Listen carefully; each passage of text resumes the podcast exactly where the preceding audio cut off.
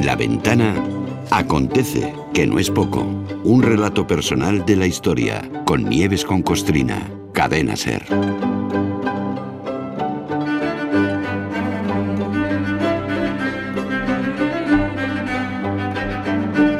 Buenas tardes, Nieves, hola.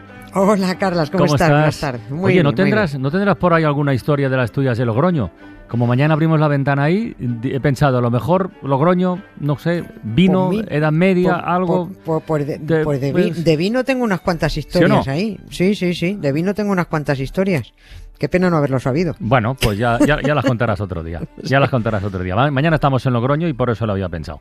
Pero fíjate, em, el otro día leí por alguna parte que Nerón no echaba cristianos a los leones. Que, que esa es una, es una falsedad que se ha dado, por cierto, durante mucho tiempo, pero que parece que no ocurrió. Pero estaba pensando yo que debe ser esto de lo poco que suaviza el perfil del personaje. De este personaje histórico, emperador de la antigua Roma, que tiene una biografía que dan ganas de echar a correr. Porque, Sí. vamos a ver una cosa, muy listo creo que tampoco era. Cruel sí, cruel hasta decir basta, pero de inteligencia no parece que anduviera muy sobrado, ¿no? No, no, y además un ególatra, un pedante, un presentable, un... Bah, en fin, vamos, vamos a entrar sin, sin anestesia Sí, con, sí, es lo con- mejor. con este, con este hombre. El 13 de octubre del año 54, un idiota llegó al poder, porque es que esto no tiene otra forma de definirlo. Y además llegó po- al poder en la misma zona donde ha vuelto a ocurrir, un- aunque pasa en todas partes, ¿no? Que otro idiota ha llegado al poder. El idiota era Nerón, que se convirtió en el adolescente emperador de Roma, 16, 16 años tenía. 16 años, o sea que lo de que sea idiota no tiene ninguna gracia porque no hay tonto bueno, ¿no? Y además nos afectaba en aquel entonces a los hispanos porque Hispania No, no. era provincia, claro, es que Era- éramos Hispania era- romanos. Claro, nosotros éramos romanos, era provincia de Roma. Mm, Y, y Roma era de todos. Hispania era Roma dentro de Roma. ¿Qué es Hispania si no es Roma? bueno, hablando de idiotas, Madrid era un mojón en Roma. En realidad, mm, en realidad no era nada, no, era todo campo y pertenecía a la región tarraconense, Mm. tan catalana ella, o sea que, que nadie se lo diga a Ayuso que se le disparatan las dos neuronas, ¿no? Nerón no se llamaba Nerón. Ya este empezamos. hombre, no, claro, no. Este se, se llamaba Lucio Domicio Aenobardo. Que, que no, Aenobardo, que no, que no este cursi, ¿no? ¿Con Y H este hombre- intercalada? Ah, Sí, sí, sí. Ah. Aenobardo, sí. Y nació de pie. Este ¿Cómo que nació de pie? ¿Pero es una metáfora esto o qué? No, no, no, que nació de pie. Esto Ah, que dicen ah. que, que es un signo de ex. Perdón, perdón. Sí, tú pu- puedes nacer de culo, puedes nacer de Sí, cabeza y se de- puede de- nacer de- pie que, De que culo, nacen de culo es jodido. Eh, Exactamente, viene muy mal, ¿no? Lo suyo es nacer de cabeza, entrar al mundo de cabeza, ¡bumba! ¿No? Bueno, pues eh, eh, de nacer de pie dicen que es un signo de éxito en la vida y que te trae buena suerte. ¿no? Y, oye, puede que sea verdad, al menos en su caso, porque todo le fue de lujo, justo hasta el momento en el que lo tuvieron que suicidar porque él no se atrevía a matar al gran artista que llevaba dentro, como dijo, ¿no? El nombre de Nerón no lo recibió hasta unos añitos después de nacer, cuando se lo puso su padre adoptivo, Claudio, el de la serie, el, Ah. el de, el de la famosa serie. El de sí. yo, Claudio. El de yo, Claudio, sí. El mismo al que quitaron de en medio, pues tal que ayer, 12 de octubre, para que tal que hoy, día 13, Ah, lo sustituyera el imberbe que nos ocupa, ¿no? Ahora el nombre de Nerón es un sinónimo de chiflado, de pirómano, de asesino, de desviado sexual, de megalómano, de pelmazo. Yo tuve un perro que se llama Nerón. Y era sí, tan sí, sí, de pelmazo como. Nerón. Era muy grande. Era muy grande, ¿no? Bueno, pues todo de lo que se le acusa a este hombre es cierto, salvo lo de, o sea, no quiero decir que no todo es, es cierto, salvo lo de pelmazo. Pelmazo, Eso sí, ¿no? seguro que sí, muy pelmazo. Riding along in my automobile. My baby beside me at the wheel. I stole a kiss at the turn of a mile.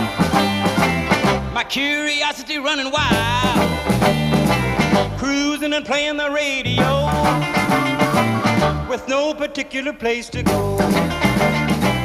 Riding along in my automobile. Estoy acordando, Nieves, que del asesinato de Claudio ya nos ocupamos hace un tiempo. Eh, a Claudia, quien por cierto parece se, se lo cargó la madre de Nerón, ¿eh? Sí, Agripina. ¿eh? Agripina, Agripina. Eso dicen, que, que tenía prisa porque su niño llegara a emperador y como Claudio era un pirado de las setas, bastó ponerle una bandeja con setas, no sé si boletos de Dulis quizás, Mm. en, en la cena, para que se tirara por la más gorda, ¿no? Justo en la que estaba el veneno. Vale. No está del todo claro. Otros señalan directamente a Nerón como el envenenador, lo que no es de extrañar porque a los adolescentes los carga el diablo, ¿no? De cualquier forma, Agripina y Nerón, madre e hijo, estaban en el ajo lo- los dos, ¿no? Da igual quién pusiera el veneno. De hecho, el propio Nerón acabó cargándose a su madre, a su propia madre, cinco años después. No está mal. Sí, No sí, está mal, sí. ¿no? Nerón era hijo de Agripina, pero no de Claudio. Claudio lo adoptó porque necesitaba un heredero. Los suyos propios, los presuntamente biológicos con sus tres mujeres anteriores, digo presuntamente biológicos porque Roma era un despiporre, ¿no? Bueno, pues uno se le murió atragantado con una pera por hacer el tonto eso de que lo lanzas al aire y co- lo, lo lanzas al aire y lo coges con una boca, con la boca, ¿no? Bueno, pues le entró la pera de más y se asfixió. Al otro lo repudió y las otras eran chicas y no valían. Ya. Por eso, por eso adopta al hijo de Agripina, de su cuarta esposa, porque se había quedado sin heredero que llevarse al imperio. Agripina y Nerón lo tenían todo calculadísimo. Primero matar a Claudio y luego conseguir que el Senado y sobre todo la Guardia Pretoriana, eso era lo importante, aclamaran a Nerón como emperador. Porque si no te aclamaban, ni imperio ni leches. Lo, que, lo de que te aclame el Senado se puede entender, pero lo de la Guardia Pretoriana, ¿qué tenían que decir estos?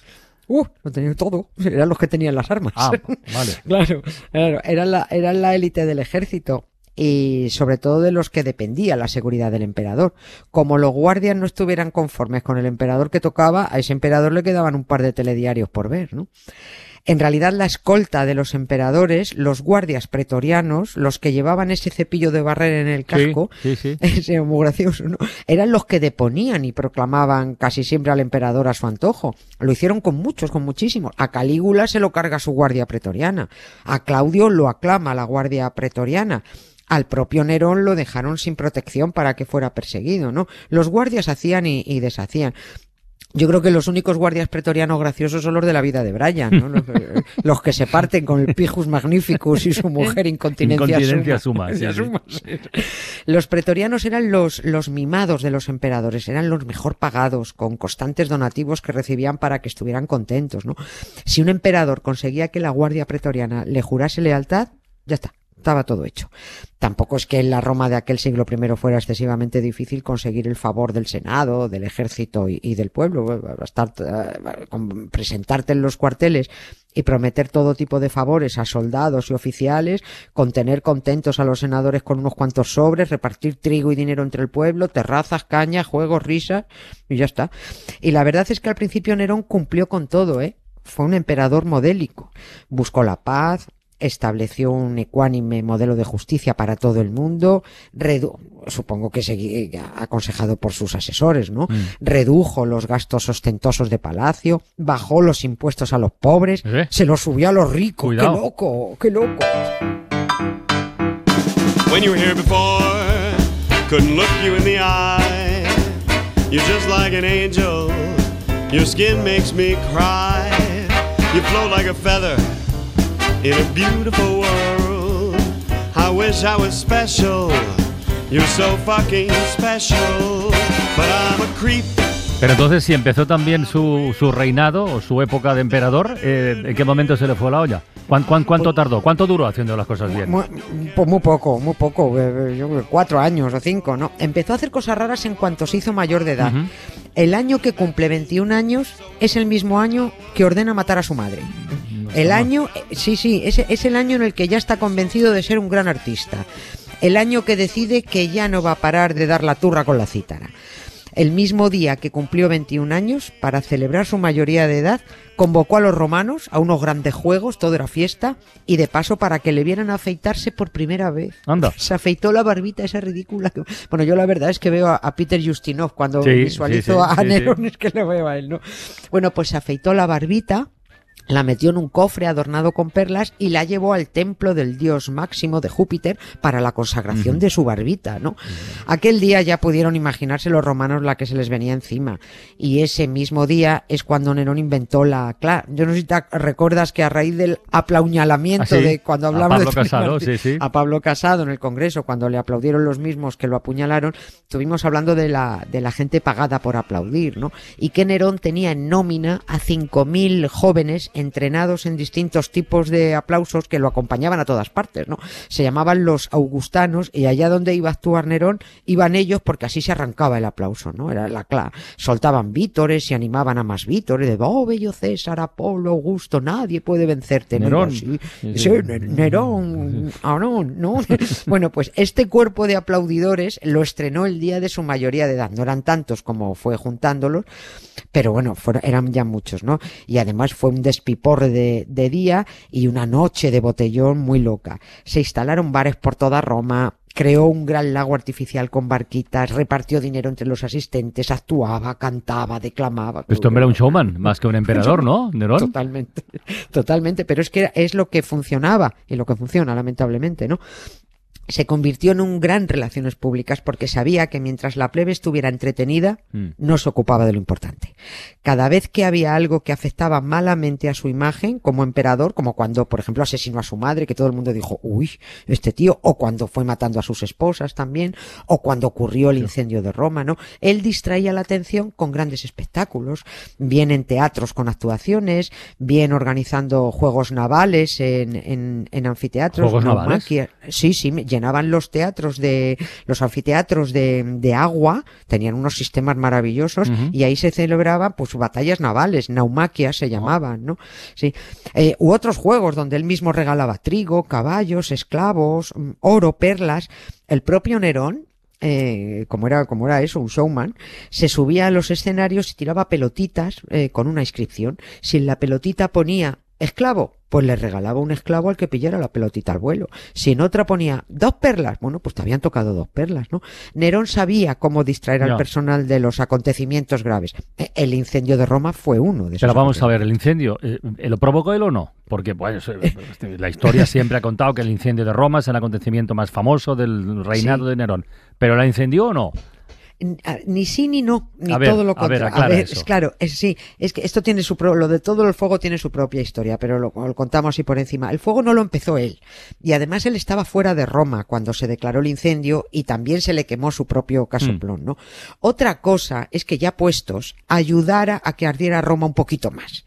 Aquel incendio fue uno de uno más de los de los que se producían en los barrios populosos de, de- de Roma, de calles estrechas y casas hacinadas. Pero aquel incendio a mediados de julio es que no hubo quien lo parara en seis días. ¿Qué hizo Nerón cuando le acusaron de haber estado tocando la cítara o la lira o lo que fuera mientras veía arder Roma? Pues mm, para distraer, regaló a los romanos otro espectáculo. Agarró a unos cuantos cristianos, de los primeros que empezaron a ponerse pesados con el tal Dios, y dijo, han sido estos, ¿eh? Pero no os preocupéis que ya los castigo yo. Y, y- y sin que falte entretenimiento. Organizó una performance con ellos alucinante, una mezcla de carreras, juegos, cristianos colgados de cruces, otros ardiendo, sí, a otros los, los, los eh, embadurnó en, en brea y los, los dejó ardiendo como antorchas para que iluminaran la ciudad. Otros fueron devorados por perros, ¿no? Lo que era puro show. Lo que mosquea es que cuando el incendio estuvo controlado, se reprodujo en otra zona de la ciudad, con lo cual terminó de quemarse lo poco que quedaba. Puede que el interés de Nerón en terminar de arrasar Roma fuera reconstruirla a su gusto, eso dicen, ¿no? Calles anchas, fuentes, edificios porticados, grandes espacios. Y es cierto que Roma mejoró mucho, pero sobre todo mejoró el pisito que se hizo Nerón, que fue alucinante, Claro. ¿no? a los romanos, sin embargo, no les gustó la nueva ciudad. Decían que las calles estrechas guardaban mejor el fresquito. Ya sabes tú que nunca arde a gusto de todos. Hazme un hombre nuevo. Porque si no voy a bailar en la tarima hasta prenderme fuego. Uy, va. Bueno, pues nada, que en un ratito nos vamos hacia Logroño, a abrir mañana la ventana ya. Ya buscarás Eh. alguna historia de ese de vino para otro día. Sí, pasadlo bien y feliz Rioja. Muy bien, venga, un beso, Nieves. Adiós, beso. adiós.